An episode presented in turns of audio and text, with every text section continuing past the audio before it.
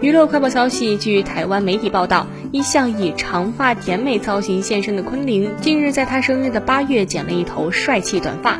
女儿小周周看到她的新发型，惊喊：“我不要两个爸爸！”昆凌拍摄杂志八月号封面，大胆尝试男孩般短发。对于过往教育，似乎总是将性别与人格特质进行二分法。